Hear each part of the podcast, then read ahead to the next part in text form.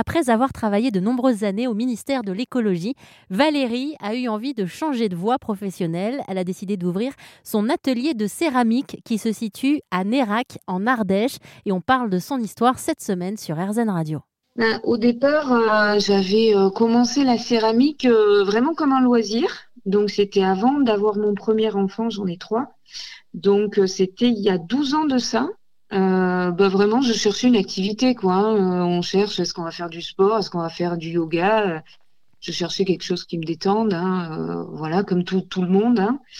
Euh, puis je suis tombée, enfin c'est même mon mari qui m'a dit, mais si tu essayais la, la poterie Je lui dis, bah ouais, pourquoi pas, j'ai cherché un atelier de poterie sur Marseille à l'époque. Euh, voilà, donc euh, j'ai commencé, c'est très, c'est très, c'est vraiment une activité qui à la fois fait travailler la créativité, et donc ça, ça fait énormément de bien euh, au cerveau. Enfin, c'est prouvé. Hein. Euh, je ne suis pas spécialiste, mais euh, c'est prouvé que quand on, quand on a la possibilité d'être créatif et quand on ouvre sa créativité, ça fait du bien.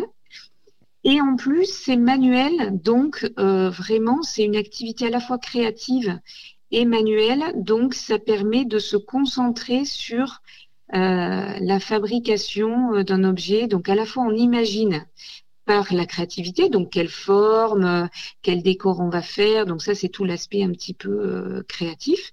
Et à la fois on a les mains dans, dans l'argile et donc ça, hum, ça détend. Je sais pas comment vous dire, c'est un peu comme les enfants qui font de la pâte à modeler ou les enfants qui, qui vont pasticher dans la boue, dans le sable, dans les, qui vont vouloir toucher, toucher les cailloux. On dit souvent aux enfants, touche pas à ci, euh, touche pas à ça, c'est sale.